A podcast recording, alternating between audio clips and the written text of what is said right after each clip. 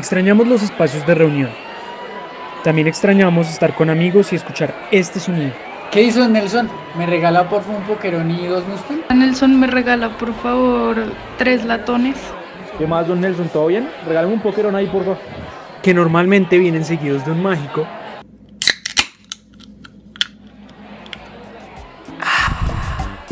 Hola, bienvenidos a un nuevo episodio de La Pola, un podcast organizado por La Úrsula, la unión de revistas de la Facultad de Ciencias Sociales de la Universidad de los Andes. En este podcast estaremos conversando sobre los problemas que nos preocupan como estudiantes universitarios. Por las luchas que diariamente damos y que discutimos día tras día y noche tras noche con nuestros amigos, muchas veces en la pola o con pola en mano. Junto con la parada, la cicuta, el etnógrafo y sin corbata, les invitamos a que se tomen una fría con nosotros.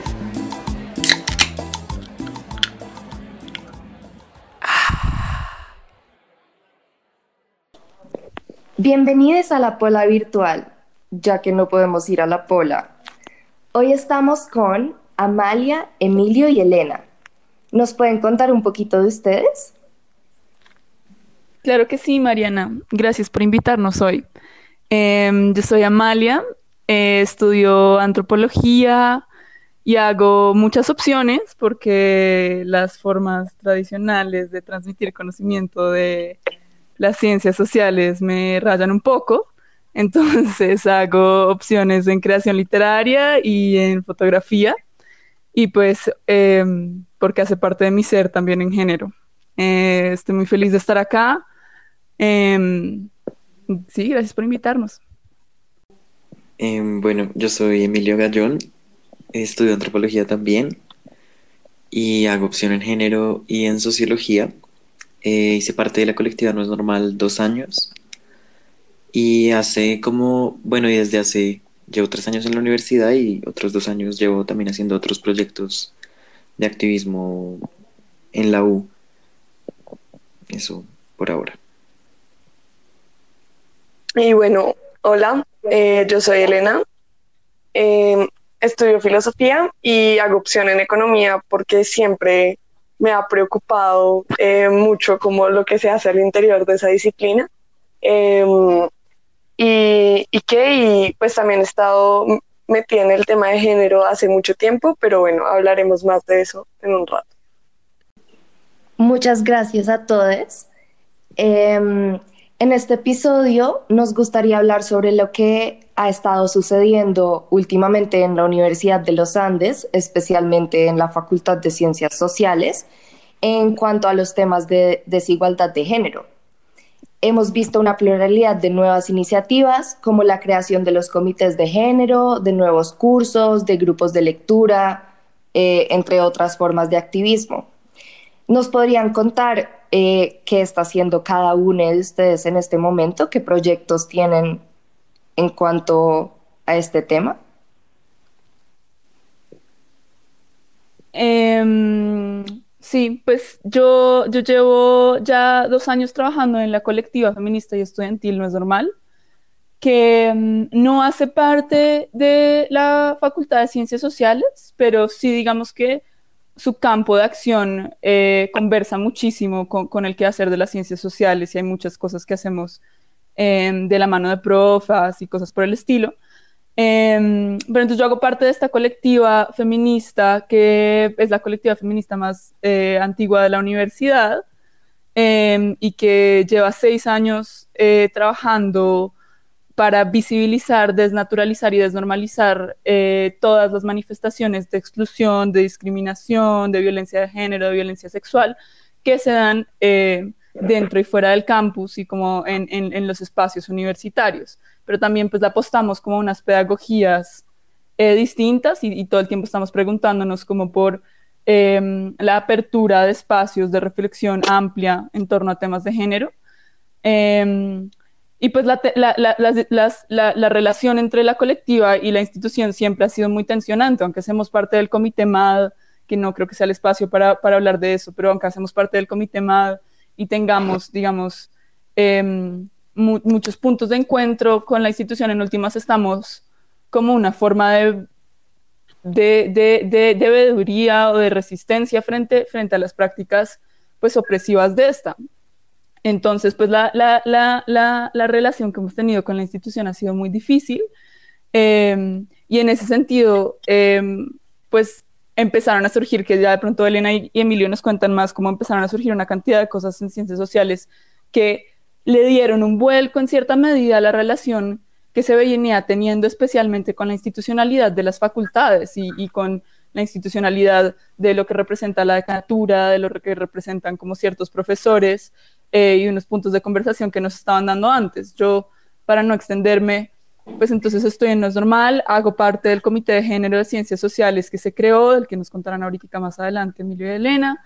Hago parte además del Comité de Género, que ya nos llamamos en realidad Mesa de Género y no Comité de Género, de antropología, que está muy chévere, está muy hippie, obviamente.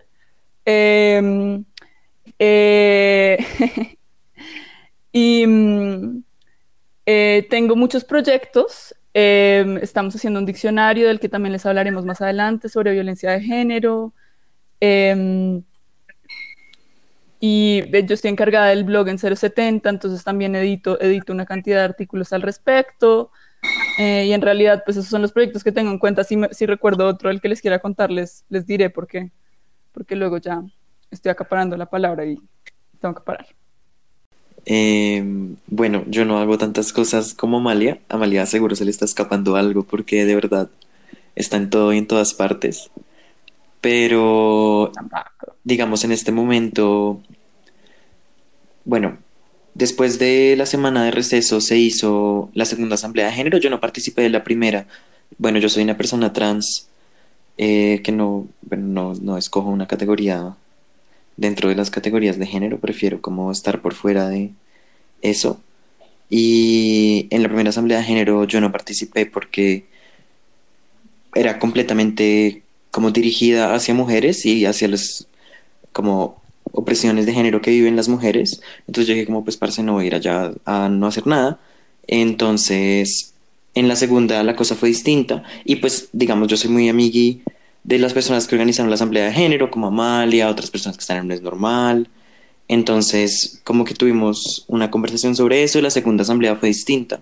Y yo hice parte de esa asamblea y en esa asamblea y me uní al grupo que se estaba gestando de Em, de la del Comité de Género de Ciencias Sociales, que, bueno, como de los, del, las estudiantes que están pensando en género en ciencias sociales, que tenemos un grupo de WhatsApp y nos llamamos Fascismo Antipatriarcal.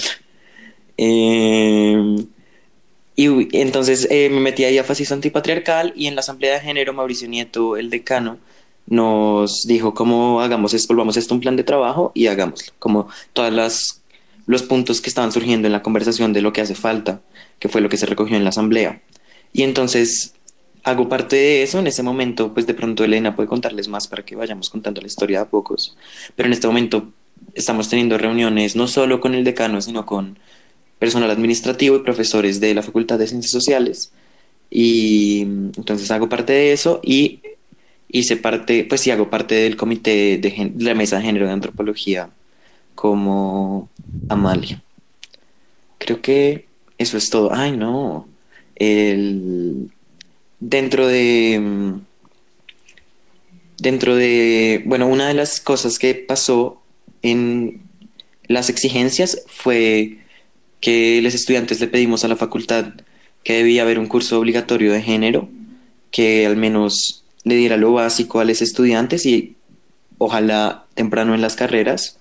Y em, así se pensó hacer un curso intersemestral que lleva ya un mes, un poco más, un poco menos.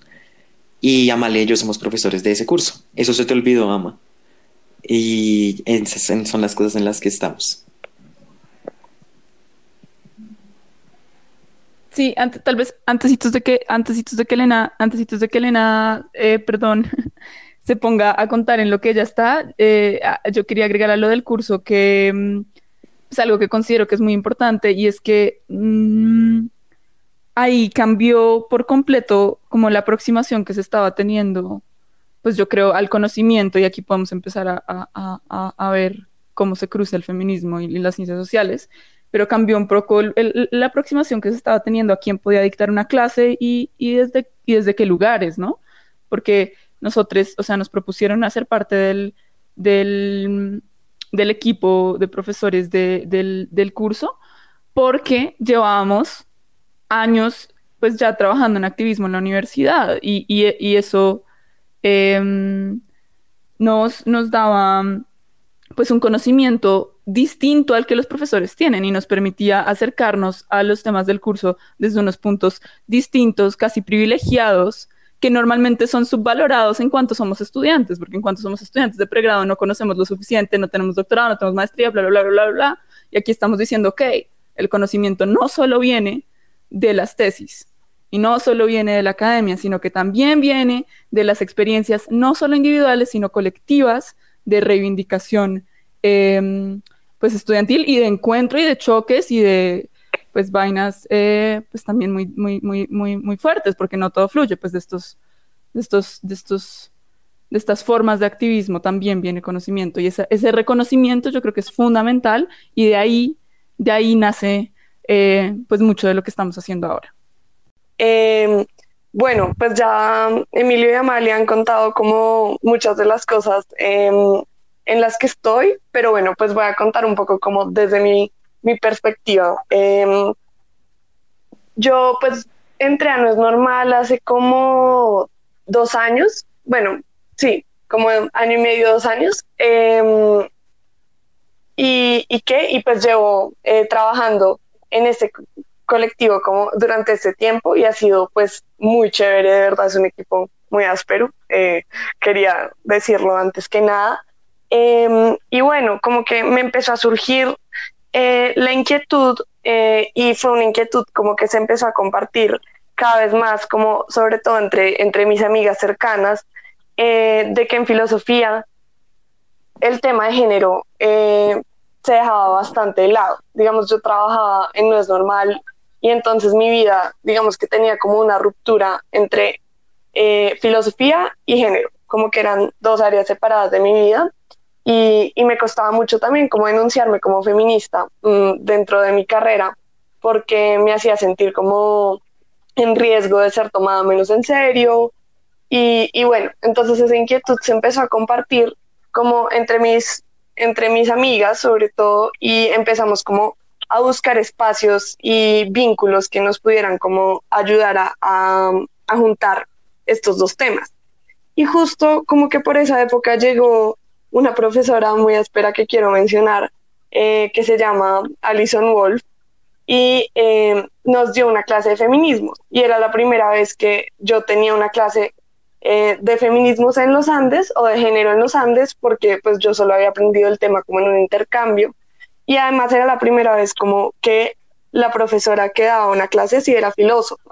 Entonces, como que en ese espacio, en esa clase se empezó a hablar muchísimo del tema eh, de filosofía y género, además porque una profesora que también eh, ha sido muy importante para mi carrera, que se llama Catalina González, asistió a esa clase y empezó a compartir eh, sus inquietudes eh, al respecto de, pues, como su vivencia femenina en filosofía. Entonces, bueno, el caso es que ahí, eh, poco a poco, decidimos planear como reuniones en las cuales nos reuniéramos como las mujeres de filosofía a discutir sobre nuestra experiencia personal y encontramos pues puntos de encuentro en que había sido como bastante difícil porque la filosofía es una carrera extremadamente masculina y patriarcal. Y de ahí, como ya este semestre, eh, junto con Lalo y Juliana, como que ya nos pusimos la 10 y dijimos como, bueno, volvamos esto a un comité, como que no se quede solo en reuniones pues de, de elevación de conciencia, como ese es un término que, que he encontrado acerca de, de, las reuniones en las que se discute experiencias eh, en espacios pues como separatistas, eh, que después sí de pronto explico un poco más eso, pero bueno, ese, eso no es tan importante. El caso es que nos pusimos la 10 y dijimos como, ok, sería muy chévere que naciera un comité que se encargara como de pensar en estos temas de género en filosofía. Y así fue como surgió pues el Comité de Género de Filosofía, eh, de estudiantes, porque ya había uno de profesores. Y eh, pues bueno, nació este comité y empezó a darse en la Facultad de Ciencias Sociales como todo un tema de eh, concientización acerca del tema de género fue como, no sé, solo, solo salió para mí, como que surgió. Y se dieron varios eventos eh, molestos, em, por ejemplo, como en una clase de ciencia política que llamó también a las estudiantes de ciencia política pues a, a, levantarse y a formar también su propio comité, hasta que un día terminamos en el bobo, como en la parte de abajo del bobo, en el mini bobo, como, como le decimos, eh, en una asamblea general de Faciso.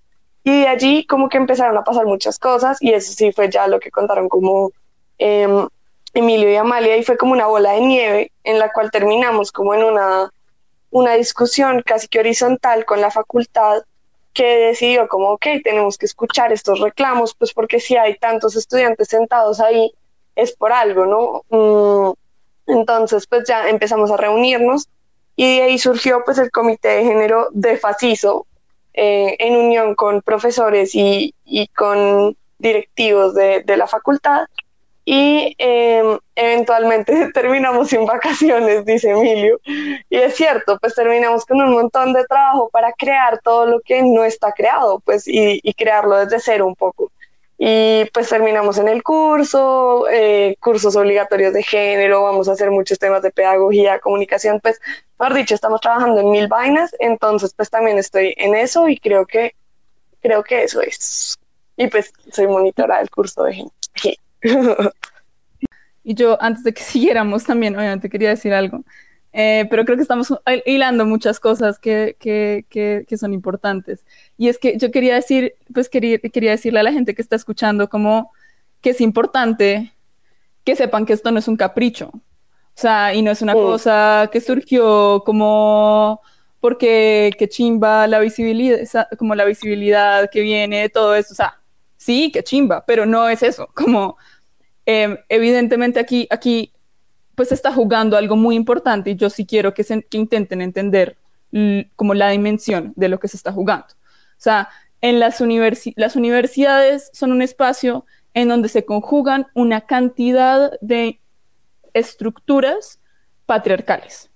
En, la, universidad se conjuga eh, la academia que valora y valida un conocimiento masculino, masculinizado, patriarcalizado, eh, además individualizado, además privatizado una cantidad de cosas, ¿no? Y además es una institución que lleva, eh, pues, reproduciendo esto en la cotidianidad, en las aulas de clase, en las prácticas por fuera, eh, y validando una cantidad de violencias de género epistemológicas, eh, sexuales, eh, de distintos tipos, en muchos espacios diferentes. Esto suena súper abstracto, pero es que aquí estamos hablando desde que, a, nos, desde que nos están violando en las, en, las, en, las, en, en las fiestas universitarias y nadie está diciendo un culo porque entonces estamos jugando a que la vaca muerta es un chiste y no estamos hablando de consentimiento y la violencia sexual no es un chiste. Estamos hablando por eso, desde, desde eso por un lado, pero también estamos hablando de que la misma, o sea, hay, hay baños de género, hay, hay, los baños están divididos en un género binario y entonces las personas no binarias y aquí, pues, Emi evidentemente tiene muchísimo más que decir aquí yo y, me puede interrumpir en cualquier momento y las personas no binarias son violentadas todo el tiempo cada vez que tienen que ir al puto baño, pero a la vez también nos toca masculinizarnos cuando entramos a un aula de clase, porque es que si no parecemos un man cis heteronormado, no, no, no, no, no conocemos. Entonces sí, obviamente hubo unos detonantes aquí fundamentales, porque es que eso también es súper importante que estamos destruyendo para construir y es un, es un proceso de construcción y destrucción simultánea muy interesante. Hubo el detonante de... Eh, Macías, porque esto hay que decirlo con nombre y con apellido a mi modo de ver, hubo el detonante con Macías, pero no se trataba de él y no se trataba de un caso individual. Esto se trata de cosas que llevan pasando sistemática y estructuralmente desde hace mucho tiempo y por eso es que las viejas de No Normal, las viejas de Paca llevaban trabajando en esto tanto tiempo antes. Ahorita está empezando a visibilizarse, pero esto lleva pasando desde hace rato y no son dos o tres casos que una cantidad de personas histéricas, porque ahora nos están echando la histeria no solo a las mujeres, sino una cantidad, a todos los que estamos aquí, una cantidad de personas histéricas, les dio por exagerar.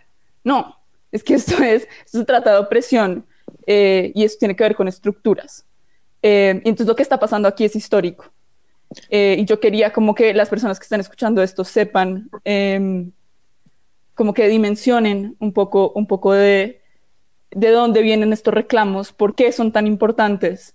Em, y, y qué, qué, implica cuando, cuando estos reclamos que son en contra de una institucionalidad trabajan con esta y qué implica para nosotras hacer eso, porque no es tan fácil, no es para nada fácil. Eh, ya. Yo no sé si Mariana quería agregar algo y creo que de todas maneras es un puente para eh, lo próximo que íbamos a hablar y es que precisamente la importancia de como de, de, lo que está diciendo Amalia y de que la universidad sea una estructura patriarcal es que reproduce la universidad está ahí formando gente y por lo tanto está ahí si, si tiene prácticas patriarcales si se puede acosar sin, sin tener consecuencias si se puede discriminar, si se puede llamar a las personas, hacer un chiste de las personas trans en la universidad, las personas que salen de la universidad pueden hacerlo en todos los lugares a los que vayan después. Entonces yo creo que eso, por un lado, es lo grave, pero también es la oportunidad de, y la importancia del el cambio y de que la universidad cambie para que el mundo cambie. Obviamente no es como si no es tan fácil, pero es un ámbito de reproducción de poder simbólico muy importante. Entonces, entonces solo quería agregar eso. Muchas gracias a todos. Em, muy interesante y muy lindos todos los proyectos en los que están trabajando. Y me llamó mucho la atención el término que utilizó Amalia de detonantes, porque claramente este tipo de violencias han sido sistemáticas y no es algo nuevo para nadie pero como tengo entendido, están trabajando en un proyecto que es un diccionario alrededor de términos de violencia epistémica. Elena y Amalia están trabajando en esto. Y, mm, y fueron justamente todos eh, estos eventos que detonaron la necesidad de un nuevo vocabulario y de nuevos conceptos entonces, podrían contarnos, Elena y Amalia, em, qué es una violencia epistémica y cómo lograron como identificarlo, interiorizarlo, para luego implementarlo en sus vivencias y en lo que están intentando construir en la facultad.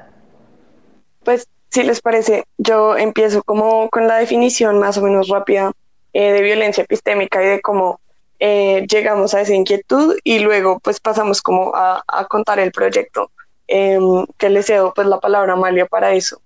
Em, bueno, pues digamos que esto surgió em, porque yo pues estaba trabajando como en, en, mi trabajo final como de grado y leyendo mucho sobre injusticia epistémica y epistemología social. Entonces, bueno, ya explico qué es eso. Digamos que yo conocí a Miranda Fricker, que es una autora que habla de cómo los testimonios eh, de ciertas personas no son tomados en cuenta por su identidad social. Em, entonces yo pues conocí a esta autora hace como cierto tiempo y me pareció pues que tenía mucho que ver con, con el feminismo, además conectó dos inquietudes mías. Uno, la epistemología, que es como cómo se produce el conocimiento, que es mi área favorita en filosofía, y eh, pues el tema social y además em, como el tema pues feminista y, de género. Entonces se conectaron estas dos cosas, pero pues no, no los había llevado como a la práctica. Y empecé a leer más pues para mi trabajo final de, de carrera, como leí muchos textos al respecto y eventualmente en una reunión de No es Normal surgió el tema em, y fue como las violencias que vivimos en ciencias sociales. Bueno, o sea, no, ya, ya veníamos hablando de esto como eh, desde la asamblea y desde otras ocasiones pues en las que eh, también lo habíamos discutido mucho con Lalo. Eh, entonces el caso es que fue como las violencias que vivimos en, en la Facultad de Ciencias Sociales no son solo violencias sexuales o violencias entre comillas directas, sino que también sobre todo vivimos violencias como conocedores. Entonces, em, se, pues se nos quita la capacidad de conocer o de ser consideradas como conocedores en muchos espacios eh, académicos. Y eso tiene un término que lo explica, la, el de la violencia epistémica. Entonces, bueno, un día, eventualmente en una reunión de No es Normal, se nos ocurrió que sería muy chévere poder llevar estos términos a un lenguaje más entendible, pues porque violencia epistémica ya mucha gente está saltando como que es esta vaina. Eh, entonces, decidimos en, en, la reunión de No es Normal empezar a traducir muchos de estos términos y nos dimos cuenta que era un área como con muchos términos eh, para definir. Entonces, pues mansplaining, manstealing, estos términos que ya se usaban antes, eh, hacen parte de esa misma área y lo que pasa es que también pues están en inglés. Y eh, una de las cosas que, con la que deberíamos comprometernos como desde, desde, pues, desde el feminismo y desde todos estos temas que estamos pensando es también en, en decolonizar el conocimiento y sacarlo pues de la academia gringa. Entonces decidimos traducir y hacer muchas otras cosas que Amalia nos puede seguir contando. Eh, sí, es un proyecto muy interesante porque como decía Elena, es una traducción doble. O sea, es un, estas son teorías que han venido de un, o sea, son términos que han venido no solo de la academia gringa, sino de que la academia filosófica gringa, y yo que soy antropóloga, eso ya me parece medio inentendible, o sea, yo ya, no lo entiendo. Entonces, mentiras, me, toca, me cuesta trabajo, pero lo entiendo. Eh, eh, entonces, es, es, es, la traducción simultáneamente al español, pero simultáneamente a nuestro contexto y parse a una jerga estudiantil muchísimo más abierta, muchísimo más, eh, pues no sé si abierta, pero sí, pues como entendible para el resto del mundo. Entonces, eh, hay un término que yo quisiera traer a colación, eh, de nuevo sin ir a extenderme, que se llama injusticia interpretativa, y de hecho Mariana y Elena están, eh, perdón, Elena y María Fernanda están de, definiendo ese, ese término, que es muy interesante, se llamaba injusticia hermenéutica, pero pues inentendible, ya les dijimos, y lo pasamos a injusticia interpretativa, y este término hace alusión a cuando una sufre un, tipo de violencia que no tiene nombre, al que no se le ha puesto nombre, que no se ha conceptualizado, al menos en los espacios que tradicionalmente le dan el título de conocimiento al conocimiento. Entonces, por ejemplo, ahí, ahí, ahí viene eh, el ejemplo clásico, para que me entiendan, es cuando las mujeres eh, si, eh, cisgénero en, en, en, los espacios eh, laborales eran acosadas por sus eh, superiores y entonces los jefes les cogían la cola, los jefes los coqueteaban, las sexualizaban sin que ellas quisieran y estas vías no tenían cómo decir que esto era violento y lo único que podían decir era que se sentían incómodas porque el término de acoso no existía. Y esto es gravísimo porque cuando no tenemos nombre para la violencia que sufrimos, tampoco podemos decir que no es normal, que es injusto y no tenemos por dónde reivindicar. Entonces, el diccionario en su totalidad es una apuesta para sí, para tener los términos. O sea, es una apuesta para tenerlos aquí, además, no los gringos, sino los, o sea, nuestros. Volverlos, o sea, no sé si podemos crear un, un verbo con eso, ya que estamos inventando las palabras, se pueden hasta burlar, como nuestrorizarlos. o sea, tra traerlos para acá. Está, está, muy cool el verbo, ignórenlo.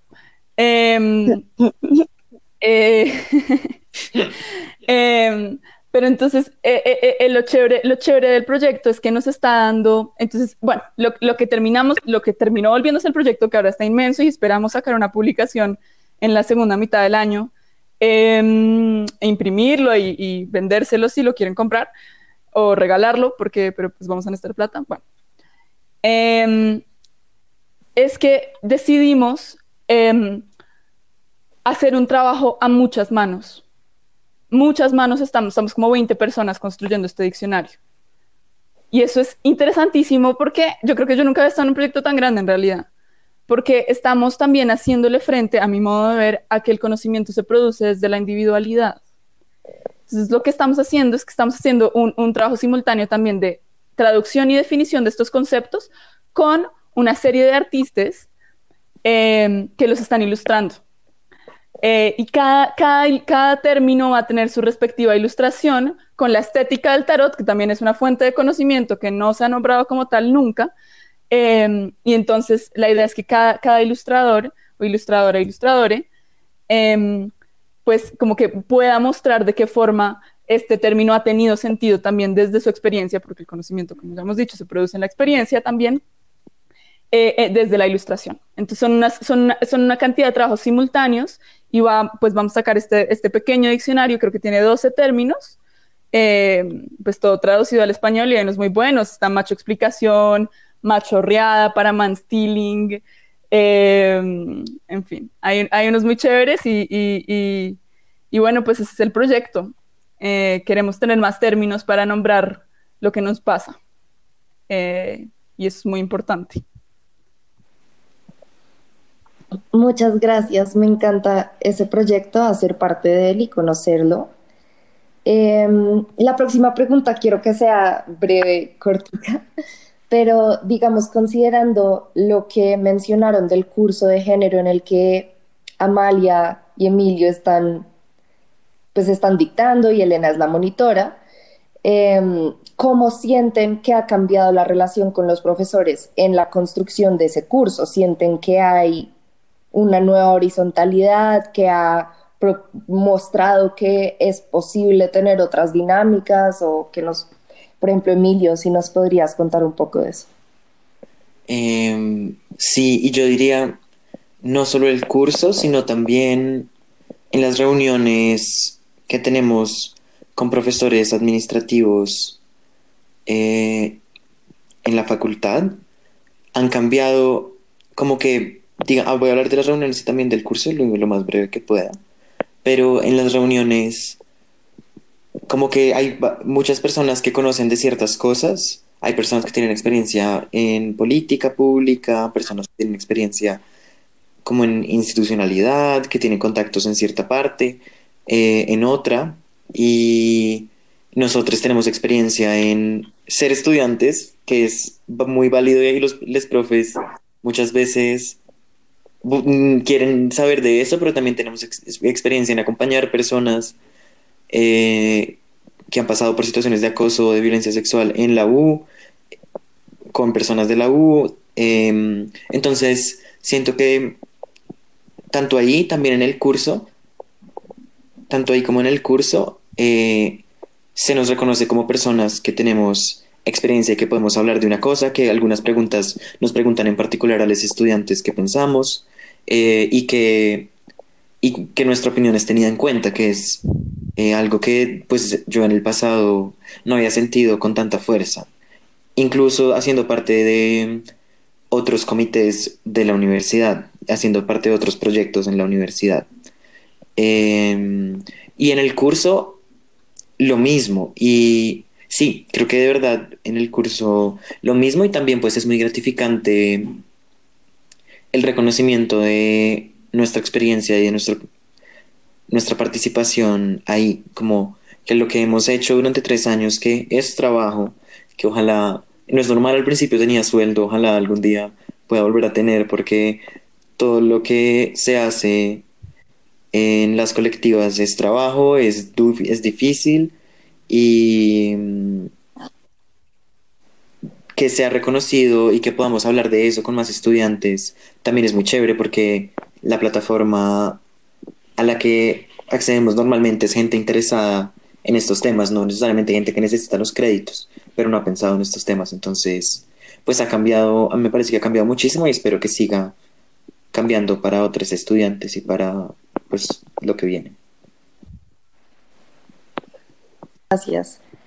Eh, y retomando la idea que él hace un rato al, pues, al hacer la introducción sobre sus proyectos, eh, fue la forma en que la filosofía se ha concebido de una forma muy masculinizada epistemológicamente, casi como el padre de todas las ciencias. Eh, y eso ha llevado, pues no, sí, y eso se ha entendido también en un contexto donde otras disciplinas dentro de ciencias sociales como la antropología se han feminizado también por su objeto de estudio, por sus métodos, eh, digamos, cómo sienten que se podría exceder esa binariedad y a qué están apostando en las ciencias sociales, qué nuevas formas de comprenderlas hay.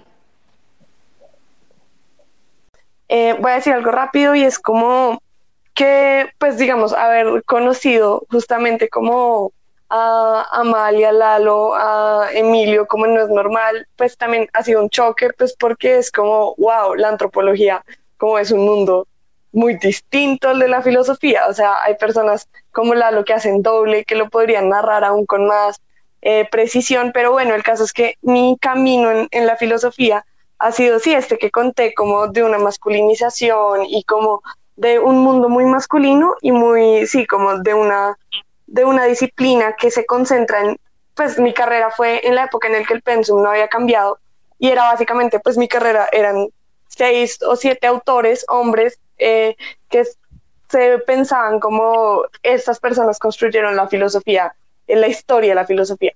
Y es como, bueno, yo todo el tiempo me comparaba con ellos entonces, pues porque era como construir la historia de la filosofía significa ser Kant o significa ser Descartes.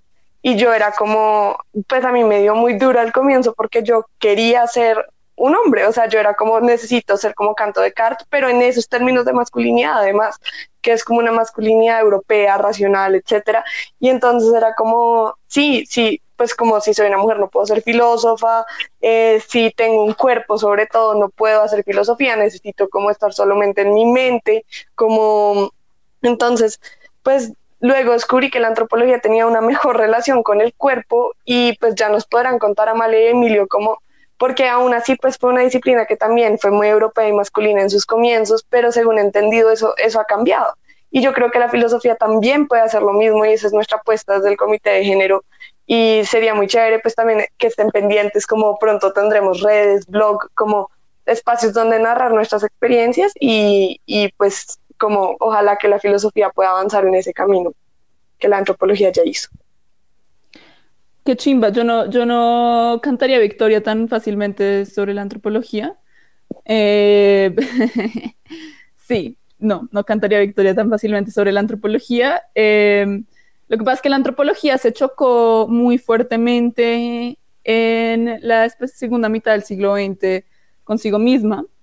Eh, porque, y bueno, aquí no, no dan una clase y voy en serio a intentar ser breve, em, porque estuvo muy metida, y yo ahí sí me atrevería a decir de pronto más explícitamente que el resto de las ciencias sociales, en procesos de colonización em, muy paila. Em, en, resumidas cuentas, así. Eh, y, y, se volvió una herramienta en realidad del imperialismo, del colonialismo e, incluso de la colonialidad. Eh, entonces, em, se chocó muy fuerte porque estos otros de los que la antropología estaba hablando, em, pues en realidad no se estaban viendo beneficiados en ninguna medida por su quehacer.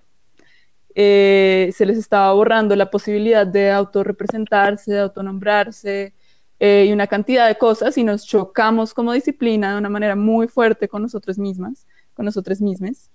Em, pero, mm, pero la antropología, digamos que siempre ha reivindicado el conocimiento desde la experiencia, y yo creo que eso sí es distinto. La antropología siempre ha reivindicado el conocimiento desde lo micro, desde los espacios menos visibles del mundo, desde, por ejemplo, los espacios eh, de construcción de mundo que se dan en el hogar, en los espacios tradicionalmente feminizados, en los espacios de chisme, en los espacios, todos estos espacios que, que, no se consideran como sitio de interés em, de conocimiento desde las ciencias sociales. Entonces, como que yo siento a veces que las demás las demás eh, disciplinas de las ciencias sociales como que van votando, como desechando y la antropología diciendo, venga, esto sí es interesante y lo cogemos para nosotros y nosotros como que sí miramos y, y, ya. Pero entonces, bueno, en fin, la antropología no, no, no es que lo haya logrado, pero yo creo que sí nos chocamos muy fuertemente hace un rato eh, con todo esto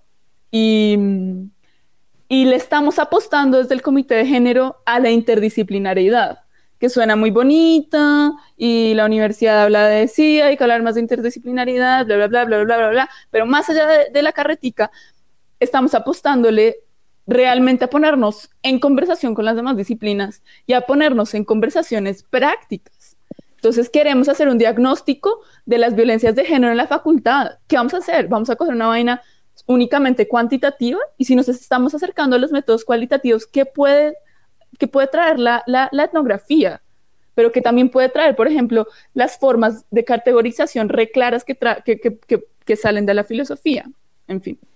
Entonces, ya para cerrar, em, ¿cómo se puede crear una facultad de ciencias sociales antipatriarcal? O en otras palabras, ¿cómo se imaginan este espacio académico de una universidad, pero de una forma más transversal y más, nuevamente, antipatriarcal? Bueno, pues yo voy a ser muy honesta con esa pregunta. Em, a mí me cuesta pensar como, creo que eso tiene una figura de, estilo, pero se me acaba de olvidar, no sé si es oxímoron. El punto, como me cuesta pensar facultad de ciencias sociales antipatriarcal, porque, o sea, para ser muy honesta, como una facultad dentro de una universidad como privada eh, en Bogotá, como que sea antipatriarcal ya es como casi imposible, pues porque la manera en la que se construye un conocimiento desde una universidad que cuyo objetivo es como obtener un diploma y obtener un trabajo, me parece muy difícil que sea realmente como feminista o antipatriarcal.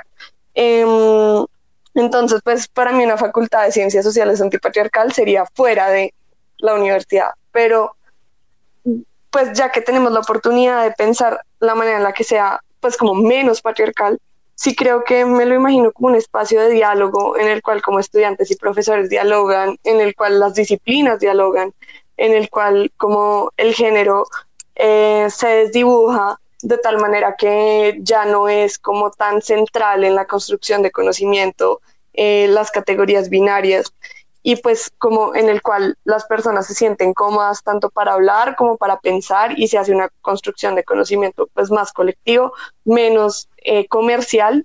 Y eso pues creo que hay que hacer énfasis ahí y es como eh, esta publicación de papers y etcétera y hoy pues sí como voy a hacer crítica em, publicación de papers masiva eh, pensada en citaciones y nombres propios y pues simplemente no, no nos lleva al tipo de conocimiento que quisiéramos construir realmente. Bueno, eh, en realidad creo que estoy muy de acuerdo con la utopía de Elena y también de acuerdo con sus críticas en que pues estamos lejísimos de estar allá y de alguna manera el trabajo que yo he hecho como activista y también el trabajo que he hecho dentro de colectivas no siempre está guiado por la utopía, sino como por un arreglar de lo que hay en este momento, como cómo hacemos que la gente, las voces de todas las personas sean valoradas como conocedores en la universidad. Eh, y eso es limitado porque entonces, como dice Elena, eh, las voces que hay en la Universidad de los Andes en particular, pues son unas muy claras que, que la mayoría están ahí porque tienen unos privilegios de clase y de raza y que si no están por eso, no son silenciadas y no son valoradas como las de las otras personas que tienen esos privilegios. Entonces, nada, creo que solo, solo sería agregar eso y también creo que para mí eh, una cualquier utopía tiene la como el, la inexistencia del género como jerarquía y división de gentes, ¿cierto? Como no hablar de como simplemente hablar de personas que están aprendiendo X cosas, pero que no, ni en el lenguaje, ni en la clasificación, ni en el mundo médico, ni en ninguna parte, necesariamente hay distinciones de género, eh, que para mí es muy difícil desligarlas de la opresión. Entonces, eso sería, no sé, Ama, ¿qué más dirías tú? Sí, no, en realidad coincido totalmente con ustedes dos. Em, pienso que hay unas cosas básicas que no, no solo no son antipatriarcales, sino que no son, o sea, que, no son no violentas eh, de entrada que están pasando en la universidad, que en la facultad. Entonces tenemos que de entrada eh, lograr que dejen de acosarnos o sancionar de forma em, integral a, las personas eh, que están siendo acosadoras y, pensarnos, bueno, justicia, como justicia feminista, justicia restaurativa, pero eso va para otro, otro, otro podcast. Hay que, hay que lograr que nos dejen de acosar primero que todo.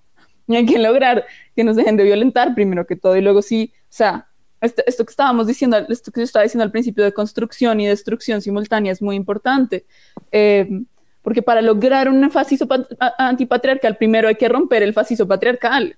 Y estamos ahí, y estamos requete ahí, estamos en el fascismo patriarcal, eh, súper ahí. O sea, sí estamos conversando con, con, con, Mauricio Nieto y nos están escuchando, y eso está una chimba y está muy interesante, pero hay mucho por hacer para que el fascismo sea solo fascismo. Entonces, eh, Ahora, pensar en antipatriarcal, pues hay unas, hay algunas cosas que nosotras ya hemos pensado. Yo creo que las utopías también hay que creerlas, o sea, hay que, hay que, mm, los mundos hay que creerlos como mundos posibles para empezar a construirlos. Y, eh, y hay algunas cosas que hemos propuesto, o sea, propusimos una cosa re simple, como que hubiera una cartelera morada, además de la roja, en donde, como tradicionalmente se han invisibilizado las investigaciones de género, pues se visibilicen más que nos den una pared para pintarla y rayarla, porque estamos mamadas de que nos digan que las paredes tienen que ser totalmente, y eso también es patriarcal, porque estamos mamadas de que las paredes tengan que ser blancas para ser respetadas e intocables y no sé qué vainas, y que nuestras manos puedan ser vistas en el espacio que habitamos y que nuestros mensajes de reivindicación y que nuestros mensajes de lucha hagan parte, también del espacio que habitamos. Ese es un punto para empezar. Por ejemplo, también... Eh, que, incluyan en todos los programas. Hay unas cosas que hemos dicho. Eh, todos los mecanismos que existen en la universidad de atención, prevención recepción de violencias, de, casos de violencia de género, que nos crean a las colectivas, que los machos empiecen a escuchar, que se empiecen a preguntar, que nos empezamos a preguntar más nuestras posiciones de privilegio, los lugares desde donde hablamos, que dejemos, y esto también va para mí, de acaparar la voz y empecemos a escuchar otros, otras personas y otras formas, otras formas de narración. Entonces, empezar a ponernos en conversación con el arte, empezar a tomarnos más en serio esta cosa de la interdisciplinariedad. Em, en fin, o sea, hay muchas cosas que podemos empezar a hacer, empezar a abrir eh, eh, eh, el conocimiento que estamos produciendo en la academia, salir más a las calles, estamos en la pandemia, que ¿cómo vamos a usar ese espacio público de lo virtual? ¿Existe tal cosa? Bueno, no sé. Em, la clase a la calle es interesante, pero a la vez tiene sus problemas con, con, no haber, pues no sé, como con tal vez preguntarse políticas, posturas políticas frente al feminismo. Em, en fin, eh, hay, muchas cosas y, hay muchas cosas concretas que se pueden empezar a hacer para construir y destruir simultáneamente. Y yo pues quisiera hacer hincapié en eso y ya se nos fue re largo este podcast, pero quería hacer hincapié en que este proceso debe necesariamente ser de construcción y de destrucción simultánea, porque una fascismo antipatriarcal no se puede lograr sin antes haber destruido o estar en el proceso de destrucción, porque eso tampoco es totalizante, sin antes haber eh, empezado el proceso de destrucción de la fascismo patriarcal en la que estamos y, pues en ese proceso estamos. Muchas gracias a todos por sus aportes. Em, qué lindo saber que hay personas que tienen no solo la energía para trabajar estos temas hasta en vacaciones constantemente, ese compromiso con algo que, como bien dices, es una perpetua destrucción y reconstrucción. Em, no solo eso, sino también la imaginación para poder crear estos espacios, para poder visibilizar nuevas formas de ser y hacer. Entonces, muchas gracias por contarnos sobre sus proyectos, por, para que nuestros oyentes vean que hay formas en las que se puede estar construyendo comunidad, que especialmente mujeres, identidades disidentes, eh, toda la pluralidad que no eh, cabe dentro de este cuadro perfecto del hombre blanco cis, que también podemos estar y podemos construir. Eh, no sé si alguno quiera dar unas últimas palabras. Sí, yo quería, pues, em, hacer énfasis en que este no es como, uy, nosotros somos les activistas, somos la élite de lo queer y de lo feminista de la facultad. No, simplemente estamos aquí, digamos, como por porque hemos estado liderando procesos, pero todos los comités de género están abiertos a la participación, el fascismo antipatriarcal también está abierto, entonces, digamos, en este momento no hay como un canal de comunicación directo con nosotros, pero se pueden contactar con las personas de este podcast si quieren hacer parte. Y el pliego de peticiones que, en el que estamos trabajando con el decano, con profesores y con administrativos, es, se mandó al correo institucional y si contactan, o de pronto podemos ponerlo como por aquí en la descripción o en algún... Eh, yo no sé cómo funcionará esto, pero todo esto está abierto eh, y mientras más manos tengamos mejor es la naturaleza de lo que estamos creando. Entonces, caigan. Caigan, caigan, me Caigan. en lo que dijo. en- Muchas gracias también por invitarnos eh, a conversar. Este podcast es una colaboración entre Úrsula y De Pasillo. Úrsula es la unión de revistas de la Facultad de Ciencias Sociales de la Universidad de los Andes.